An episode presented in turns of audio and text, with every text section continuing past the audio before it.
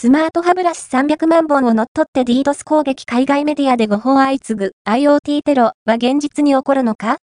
スマート電動歯ブラシ300万本がマルウェアに感染して DDoS 攻撃の踏み台にされ、企業のウェブサイトをダウンさせたメディア各社がこんな事件があったと報じたが、実は家庭の話に過ぎなかったことが後になって判明した。